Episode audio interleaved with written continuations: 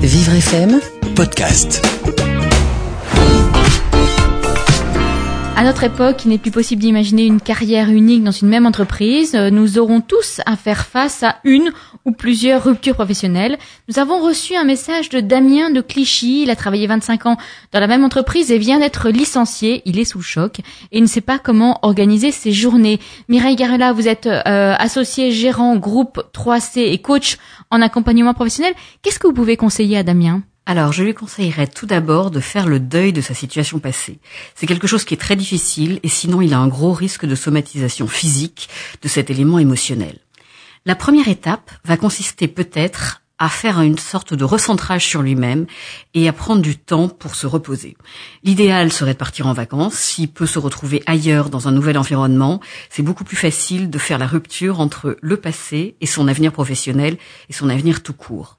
Ce qui est important pour lui, à cette phase-là, c'est de retrouver avant tout une notion d'envie et de plaisir. Et c'est absolument nécessaire pour sa reconstruction future. La deuxième étape seulement pourra être l'organisation de ses journées. Alors, je suis surtout absolument adepte des recettes miracles ou des choses imposées qui consistent à dire que quand on est en reconversion, il faut faire exactement comme si on était au bureau, c'est-à-dire qu'il faut s'habiller, il faut se lever à horaire fixe. Tout ça, c'est très bien. Mais si ce rythme de salarié ne convenait pas à Damien au départ, il y a assez peu de chances que ça lui convienne ensuite. Et il ne faut pas oublier qu'en France, il n'y a pas que ces salariés, vous avez des tas de professions libérales qui ont des rythmes tout à fait particuliers. Il va falloir que Damien commence à s'écouter pour savoir quel est le rythme qui lui convient. Ensuite, il va falloir qu'il essaye de définir des plages d'activité.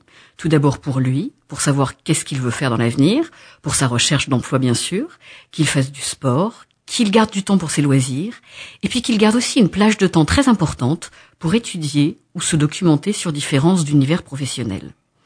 Une fois qu'il aura défini ce temps pour lui, grosso modo, ça sera 50% de temps pour sa recherche et 50% de temps pour ses loisirs, il faudra seulement qu'il mette en place un système de routine et qu'il s'y tienne.